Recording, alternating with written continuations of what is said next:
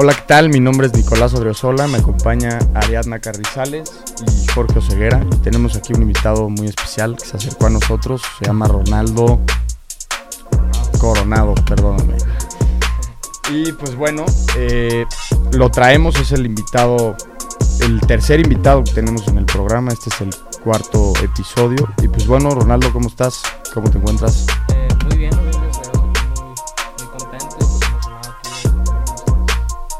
Muchas gracias. Eh, primero que nada, pues nos gustaría que nos platiques un poco de ti, eh, tu trayectoria, desde dónde nació tu, pues, tu amor por el béisbol, este, qué has hecho eh, ahorita, en, actualmente, qué, en qué equipo estás, en qué juegas, este, y pues bueno, sí, ahora sí que logros o metas, todo lo que nos quieras compartir. Adelante. Bueno, pues soy de Navajo, Sonora, mm, tengo 22 años y pues empecé a jugar prácticamente pues desde que era un bebé, desde antes de los 7 años, porque a los 7 me acuerdo que mi papá me metió en una liga infantil allá en. Navajoa y pues él fue el que el que me inculcó el, el amor por este deporte y y pues desde los 7 en adelante eh, empecé a ver lo que era pues, el trabajo en equipo, eh, el convivir con pues con otros niños y pues al principio no me gustaba tanto porque pues no era bueno y los demás como que se reían de mí pues era me regresaba llorando a veces a la casa, ¿no? Por, por esas situaciones, pero eh, conforme fue pasando el tiempo, eh, pues fui, fui mejorando y, y cuando tenía más o menos 11 o 12 años me di cuenta que pues era lo que quería hacer. Ok. Y, O sea, puedes decir que fue la edad en la que ya diste cierto paso, que dijiste béisbol, esto sí, es lo mío. sí, pues todo ese tiempo estuve entrenando desde, desde que dije, antes de que dijera de que esto me quiero dedicar o esto quiero hacer, estuve entrenando mucho con mi papá y con muchos entrenadores también y, y ellos me dijeron que tenía pues ciertas aptitudes para, pues, para poder hacer algo en, en lo que es el béisbol y cuando cumplí 15 fue cuando ya hubo un acercamiento con, con equipos profesionales y, fue cuando ya se dio una firma ahí con equipos. Ok, ok. Ari, Bueno, no te voy a mentir, cuando nos escribiste sí me dio mucha curiosidad y me metí a revisar tu perfil y veo que tienes muchísimo contenido también muy relacionado con lo que tratamos en el podcast y veo que hablas también mucho de la motivación, que era como que el tema principal que queríamos tratar contigo. Entonces quería saber si tienes algún tipo de ritual así de motivación antes de entrar a un partido, si tienes algo así como que, estos son los pasos que yo tengo que hacer para entrar a un partido, para ¿sabes? sentirme motivado y hacer las cosas bien. Eh, pues mira, sí, sí tengo como un ritual, se podría decir. Eh, primeramente, pues siempre me, me encomiendo a Dios, que es el que, que me tiene aquí. Y, y, pues también me gusta mucho ver videos de jugadores con los que yo me identifico, ¿no? Por decir así, para yo visualizarme y llevarlo a- al campo, ¿no? Como visual, visualizarme de una mejor forma y llevar eso a- al campo.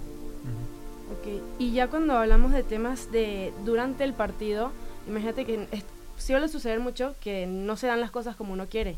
Y entonces, o que capaz, no sé si te ha sucedido, no te toca jugar ese día o simplemente no estás jugando bien. ¿Cómo haces para mantener la motivación dentro del juego, dentro del equipo? Decir, ok, yo quiero seguir apostándole a esto porque es lo que yo amo. ¿Cómo consigues esa motivación o cómo consigues, mejor dicho, no perderla? Pues primeramente yo creo que como es un, un juego de conjunto hay que pensar en todo, no, no nada más en uno. Y hay que llevar una buena cara al clubhouse porque se contagia. ¿no? Yo creo que si vas con pues molesto o berrinche porque no estás en- jugando ese día, se contagia, ¿no? Y yo creo que lo que menos quiero es contagiar a los demás con una actitud negativa, al contrario. claro. Y pues si me está yendo mal o, o si no tuve un, un buen juego, eh, algo, algo, algo que siempre hago es grabarme mis turnos al bate. Eh, y, y ya que se acaba el juego veo que estoy haciendo mal. eh, se los mando a mi papá, mi papá también es como mi coach y él me dice que estoy haciendo mal. Y emocionalmente lo trabajo de cierta forma como que, ok, hoy no me fue bien, pero pues mañana es otro día, otra oportunidad para, para hacer mejor las cosas.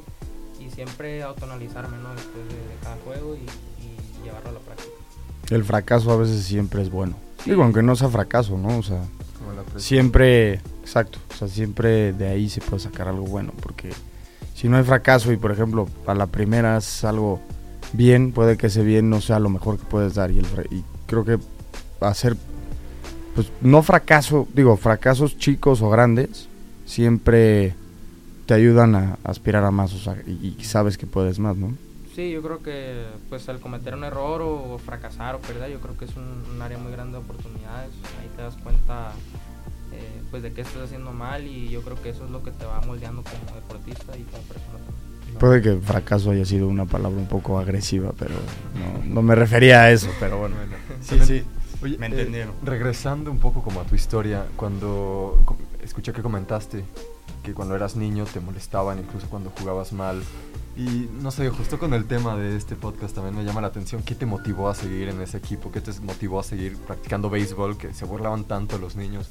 Porque al menos he escuchado muchos casos, o incluso me ha pasado que hay como, recibes como tanta negatividad de otras personas que decides como dejarlo o o alejarte un poco de eso que estabas haciendo?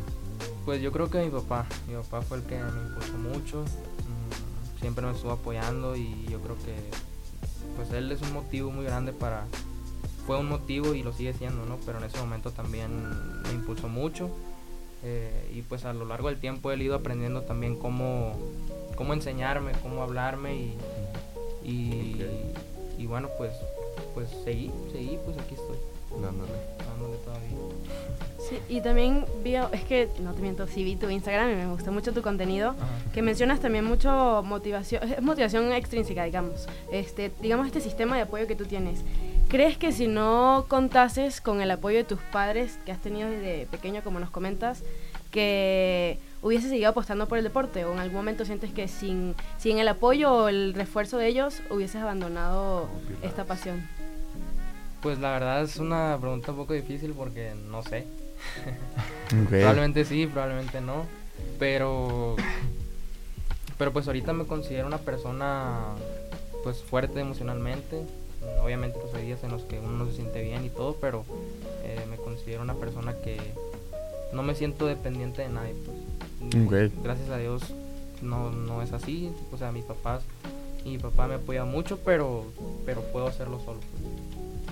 O sea, has logrado tener como esa autonomía tú y que el deporte se vuelva algo tuyo y no de tu familia. Sí, sí. Eh, obviamente es, es, muy importante que tus papás crean en ti eh, y el apoyo que, sientes de la gente que está cerca de ti, pero he aprendido a, yo solo solucionar las cosas y, pues cuando me siento mal, pues yo solo platicar conmigo y, y no, no atacarme, pues no menospreciarme si tuve un mal juego o si no jugué, como tú dices, simplemente pues mañana es otro día, paso la página y, así.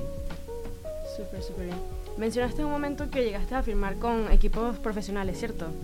Este, quería saber, porque aquí en la universidad lo vivimos, que siento que no existe como este apoyo psicológico, o sea, no hay mucho acompañamiento del deportista en la parte psicológica. Sí tenemos a veces ciertos encuentros, encuentros con el psicólogo deportivo, que creo que es para todos los equipos representativos, pero no es un digamos, un seguimiento muy constante. Cuando estuviste en estos equipos profesionales, ¿sí tenías como este apoyo mucho más presente o era igual de, eh, la misma manera de vez en cuando o, digamos que inexistente? No, no tenía como un psicólogo en el equipo ni nada. Yo solo pues me sacaba adelante cuando las cosas no estaban bien y pues gracias a Dios como te digo siempre estaba ahí mi papá. Y pues la verdad vivía, bien, vivía ambientes muy tensos eh, porque pues me salí muy chiquito de mi casa tenía 15, 16 años y pues a veces convivía con gente mucho más grande que yo y, pues, pues no era fácil, Y, pues cuando, como te digo, cuando me iba mal o algo así, pues yo solo pues me agarraba y platicaba qué estaba pasando y todo eso, pero la verdad nunca tuve un apoyo de alguien del equipo. Pues, la verdad no, en esos ambientes suena feo, pero no hay amigos. Ok. Suena feo, la verdad. ¿Y piensas que eso es por el nivel de competencia? Porque sí pasa mucho en los equipos, en los deportes de equipo. ¿Crees que esto es por la competitividad que existe por, que existe por conseguir una titularidad o simplemente porque así sea el ambiente? No, es que ya, ya es trabajo. O sea, es por tu futuro. Es como que. Y hay muchos que realmente no tienen otra salida más que eso. Pues. O sea, podrías decir que es un deporte de equipo, pero al mismo tiempo también es muy individualista, por así decirlo. ¿no? O sea, estar enfocado eh, pues, en el rol que, que estés haciendo en el equipo y que te toca, ¿no? O sea, ok. Sí, o sea, cuando te digo que no hay amigos, me llevaba bien con, con la gente, ¿no? Que estaba ahí, pero no, a lo mejor no tenía la confianza para acercarme y, y decirme está pasando esto, ¿sabes? Ok. Y, y sí viví ambientes muy tensos. Me acuerdo mi primer año que, que me fui de mi casa. Me fui, tuve una temporada larga de, de cuatro meses. Y me fui con una lesión en mi pierna y, y pues estando allá, pues no me recuperé. No me recuperé, pero pero como te digo, o sea, viví un ambiente como que, ah, mira, no quiere jugar, se está haciendo lastimado, ¿sabes? En vez de Ok. sentir un apoyo, me- la gente me quería perjudicar con comentarios, incluso hasta el entrenador a veces también. Mm, ¿Sabes? El- o sea, de la persona que espera recibir un apoyo, no lo recibes y es como que... Sí, te haciendo aquí, retrae. ¿sabes? Como, o sea, Estás Y es peligrosísimo y a lo para el- uno se hace la idea de que eso es diferente, ¿no? El ambiente, pero pero pues es un ambiente de, de mucha competencia, pues, porque todos están buscando escalar y, y salir de, de, de ahí lo más rápido posible. pues. Vale. Ok. ¿Y sientes que esta misma situación sea igual aquí en el equipo que estás ahorita en la universidad? ¿O ya aquí sí es un tema más de convivencia, digamos, sana, pero más que convivencia, competencia sana?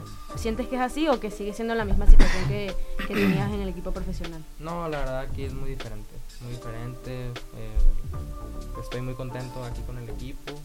eh, los compañeros pues me arroparon muy rápido, el- igual el coach sentí el apoyo y, y es un ambiente muy diferente.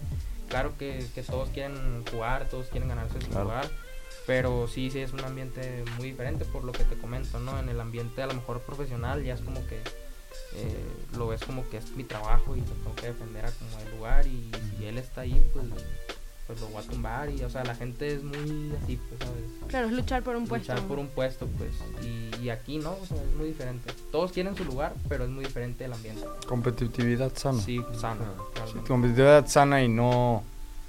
Pues.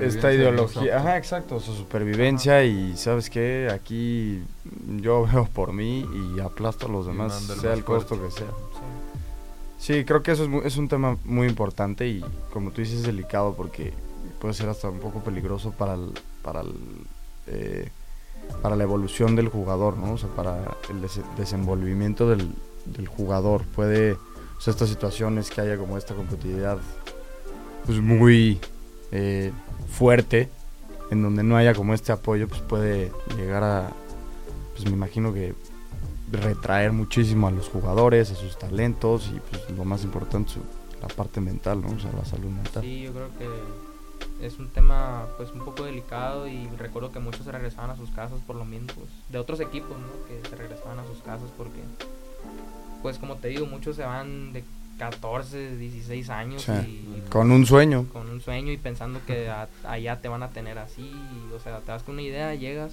y no es lo que esperabas y con un ambiente muy complicado, siendo muy joven y, y, pues la mayoría nunca habían salido de sus casas, entonces muchos se regresaban porque sí era complicado, pues. Oye, y tú cuando estabas eh, solo, por tu parte, me imagino que solo igual, sin tu papá a veces o así, ¿cómo recuerdas algo que te ayudaba para, pues para seguir ahí, ahí, ahí, para decir, oye, pues aquí está esto, este, ni pay, este, a seguir, o sea, que más o menos qué hacías tú o qué, pues ahora sí que regresando igual, qué ritual hacías para, pues estar bien contigo, ¿no?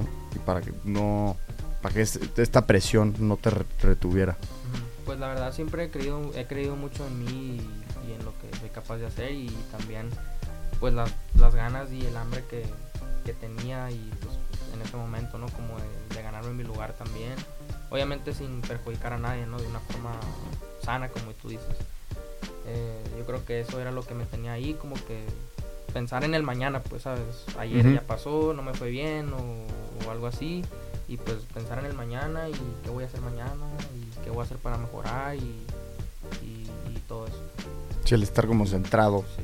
En tu O persona. sea, siempre mantenerme positivo, ¿no? Y que al final eso, yo creo, no sé qué opinen Ari, que al final eso yo creo que eso, el estar centrado en tu, en tu desempeño y justo esa mentalidad de estar mejorando, al final vas pasando y los demás empiezan a quedar atrás. Me imagino, tú vas escalando, escalando, escalando, pero estás centrado, centrado, centrado y, y es donde se puede desenvolver esta como competencia sana, ¿no? O sea, sin... Si tú estás centrado, porque, bueno, creería yo que esta competencia más tóxica, por así decirlo, o en ambientes más pesados, yo creo que es más bien como un miedo, o sea, en vez de, en vez de que la gente se centre o que los jugadores se centren en sí mismos, pues es como este miedo de, de perder posición, ¿no? Y entonces a veces el miedo igual pues puede hacer que hasta tú solito te, para atrás. Es que justo creo que lo que pasa en situaciones es que se va más a, a un tema de comparación. Y también eso mm, es uno de los temas que siento yo afecta muchísimo a los deportistas porque como siempre te estás midiendo con otras personas, hasta ya el término de decir me estoy midiendo con otras personas es, un, es fácilmente declarar una comparación, pero ya cuando tú empiezas a enfocarte en ti mismo, que creo que va mucho con este tema de visualización que tú tenías de que me veo yo a futuro, me veo por mí día a día creo que es una cosa que también lo he conversado con varios deportistas, que ayuda mucho a, digamos, a crecer o superar esta etapa que todo deportista tiene, porque es un ambiente en el cual la comparación y la competencia existe, pero ya cuando tú dejas de ser una competencia con el otro y empiezas a competir contigo mismo, creo que ya ahí empieza un proceso distinto. O sea, ya, ya creo que tu mentalidad como deportista cambia. Claro. Incluso con el propio equipo, me imagino, ¿no? O sea, eso afecta muchísimo. No sé si a ti también ya te ha llegado a suceder en tu equipo, que a mí me pasó en mi primer semestre, ya llevo tres en el equipo, pero en mi primer semestre yo lo sufrí mucho porque sentía que era como, como que no me medía bien con ellas. O sea, yo las veía ellas en el cielo y yo sentía que, que no daba. No sé si a ti te llegó a suceder o si llegaste como que muy seguro de ti mismo. Pues mira, yo creo que eso al contrario me motivó mucho, ¿no? Eh, el ver que como yo habían muchos y mejores me motivó mucho. O sea, no me opaqué, no me sentí menos, ni me menosprecié, al contrario, me motivó mucho, la verdad. El ver que habían muchos jugadores como yo y mejores me, motivó mucho y, y, sentar cabeza, ¿no? Como que, ok, o sea, a lo mejor tú pensabas que eras muy bueno, pero mira, hay otro mejor que tú y, y mucho mejores todavía, entonces tienes que enfocarte más. Sí, justamente como que esa y es eso, esa perspectiva positiva de verlo, porque siento que muchos cuando chocan con alguien que es mejor o cuando por fin tienen, ah, yo me creía que era el titular, el mejor de mi equipo y llego a un lugar donde ni siquiera entro en los mejores cinco, eso llega a hacer que muchos este, renuncien a esta pasión por el deporte, pero como tú dices, creo que esa perspectiva positiva de ver el deporte como algo aspiracional en el sentido de que ah, ellos están allá arriba, pero yo también puedo llegar, creo que eso hace marca mucho la diferencia en ti como atleta y si te llegas a, no sé si la palabra correcta es comparar con otros que tienen la mentalidad opuesta, creo que hace que resalte muchísimo más tú que estos, que estos deportistas. Sí, es como, pues sí, o sea, es ver que hay alguien mejor y decir, o sea, creo que es justo darle la vuelta a la tortilla y decir, hay alguien mejor, eso significa que, entonces yo puedo llegar ahí. como en vez de compararte es más como abrirte recibir más información. Verlo desde otra perspectiva, pues. Ok. te quería... Ay, perdón. Discúlpame. este, que antes de, antes de empezar el podcast sí me comentaste que estabas estudiando la prepa y tengo entendido que seguiste jugando, pero ya no habías continuado con tus estudios. Este, esto se dio por un cambio de, digamos, de metas que decidiste volver a integrarte como al ámbito académico o ya fue porque busca, o sea, no sé si fue porque buscaste un nuevo te quieres desarrollar más como un profesional en áreas, ya dices como la dirección del deporte, o ya no quieres eh, desarrollarte como atleta como tal? Mm, pues mira, te voy a contar un poco ¿no? sobre mi, historia académica. Terminé la secundaria y fue cuando decidí tomar eh, la prepa pero en línea, o sea, no la estudié presencial, pues la tomé en línea para poder irme a, donde me llamaran y seguir estudiando. Terminé la prepa pues ya hace algunos años y pues seguí en el ambiente del deporte y, fuera de mi casa. Y retomé los estudios eh, pues porque el tiempo pasa y, pues hay que la verdad no soy, no soy fan de la escuela pero sé que tengo que hacer una carrera pues. Y, la oportunidad que me dio aquí la NAWAC pues la quise aprovechar porque es una, es una muy buena universidad y, y pues hay que aprovecharlo. Claro. Supongo que ahorita tienes beca deportiva. Sí llega a pasar mucho que cuando tienen beca deportiva le empiezan a, no sé si pasa en tu equipo, pero empiezan a, ver el deporte como una obligación. Ya no es como este amor de que es un hobby que, que no es como que, ah, qué bueno que el deporte me está pagando la universidad, sino es como en un tono mucho más negativo de que ya ah, tengo la obligación de jugar para, para entonces poder estudiar. ¿crees que en algún momento puedas tú llegarte a sentir así o tienes la confianza de que sientes tanta pasión por el deporte que no vas a perder este amor y no nunca lo vas a cambiar a, a obligación más que por pasión? Pues la verdad me gusta mucho lo que hago, ¿no? Me gusta entrenar, me gusta pues el béisbol, me gusta lo que hago, entonces nunca lo he visto como un trabajo o como una obligación, pues lo he visto como que es lo que me gusta. Entonces, hasta ahorita te puedo decir que, que lo veo como, o sea, no lo veo como una obligación, pues, y la verdad no creo que verlo así más adelante. Súper bien. Y ya te quería mencionar, llegaste a decir en un momento, creo que al principio de la entrevista, que te encomiendas a Dios antes de entrenar. Y creo que es algo que justamente por la universidad en la que estamos, que como tiene esta Totalmente. tonalidad católica, este, sientes que, que esto de encomendarte a Dios te ayuda en tu, en tu rendimiento, sientes que la espiritualidad, espiritualidad, espiritualidad. es parte importante de tu deporte, sientes que el hacer esto, te, el encomendarte, en tener a Dios presente en tu juego, mejora tu rendimiento. Eh, sí, la parte yo creo que emocional eh, me ayuda mucho, eh, me, me, ayuda a sentirme más relajado y sentir confiado, me, me, ayuda a sentirme confiado, ¿no? En, en, que alguien me está, me está apoyando. Depende obviamente de las creencias de cada quien, ¿no? Pero pues en lo personal, pues siempre, siempre ha sido así y me ayuda a sentirme un poco mejor en el terreno. O sea, te, te, da muchísima seguridad, supongo. Sí, me da seguridad. ¿Y eso ha sido, esta, digamos, esta práctica de encomendarte, lo has hecho toda tu vida o ahorita llegando a la universidad o, o más o menos desde cuando empezaste a encomendarte a Dios antes de jugar? Pues yo creo que, pues desde que estaba muy chiquito, no sabría decirte exactamente, pero, pero sí, desde que estaba muy chiquito siempre lo he hecho. O sea, siempre ha sido esa como una motiva motivación más dentro de tu juego. O sea, ¿crees que esto te da, te da fuerzas entonces? Sí, sí, encomendarme a Dios y siempre pensar en, en las personas que quiero, ¿no? Yo creo que eso me ayuda a, a seguir haciendo las cosas. Okay. Y te quería preguntar, ahorita estás, sigues jugando de forma profesional, digamos no con la universidad, sino con equipos exteriores, o ahorita, o ahorita nada más estás enfocado con el equipo representativo de la NAWAC? Pues mira, mi última aparición, por decir así, en el, en el terreno profesional fue en abril de este año, que estuve eh, haciendo entrenamientos con, con, el primer equipo. Eh, y pues ahorita, como todavía no está pues la temporada ni nada de eso, no sé si me van a hablar. Si me hablan, pues no sé si, si voy a ir, depende de muchas cosas, porque ahorita pues estoy en la escuela, con el equipo de la escuela, entonces eh, pues dependería de muchos factores, pero pues yo estoy listo y sigo entrenando y abierto a muchas cosas todavía. Ok, no, no, no has cerrado como esa, esa ventana de, ah, capaz juego profesional, ahí sigue, ahí sigue la posibilidad. Pues mira, como te digo, depende de muchas cosas.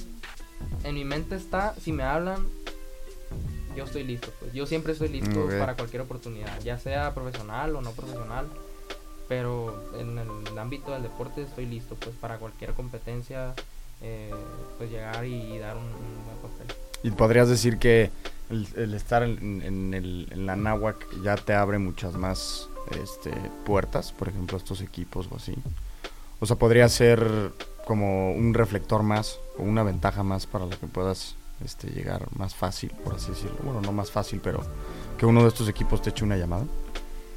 Pues mira, siento que la escuela sí le da mucha importancia a los deportes eh, y siento que están apoyando bien al equipo de béisbol. Y, y, pues bueno, a lo mejor no sé si será más fácil como tú dices, pero a lo mejor sí me puedo dar a conocer un poquito más. Okay. Forma. Eh, entonces, como te digo, ¿no? yo siempre me estoy preparando bien y, y pues listo para cualquier cosa. Ok. Perfecto. Pues bueno, eh, creo que eso sería todo. Ronaldo.